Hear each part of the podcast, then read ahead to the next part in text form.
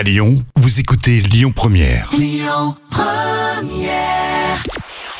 Bonjour à tous, c'est TF1 qui s'est imposé hier avec The Voice Kids qui a rassemblé près de 3 millions de personnes. Ça représente 18% de part d'audience.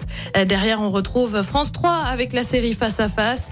France 2 complète le podium avec le concert spécial JO 2024 à un an des prochains Jeux Olympiques de Paris. Je serai là au match d'ouverture. La déclaration est signée Mathieu Lartaud.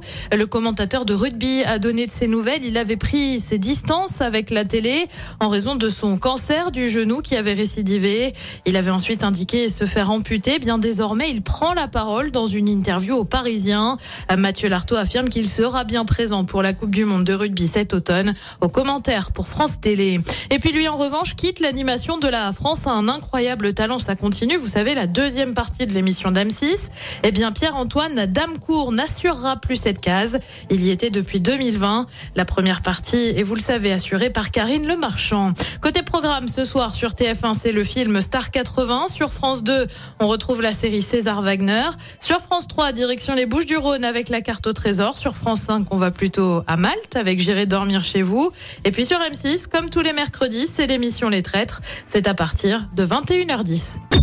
Écoutez votre radio Lyon Première en direct sur l'application Lyon Première, lyonpremière.fr et bien sûr à Lyon sur 90.2 FM et en DAB+. Lyon Première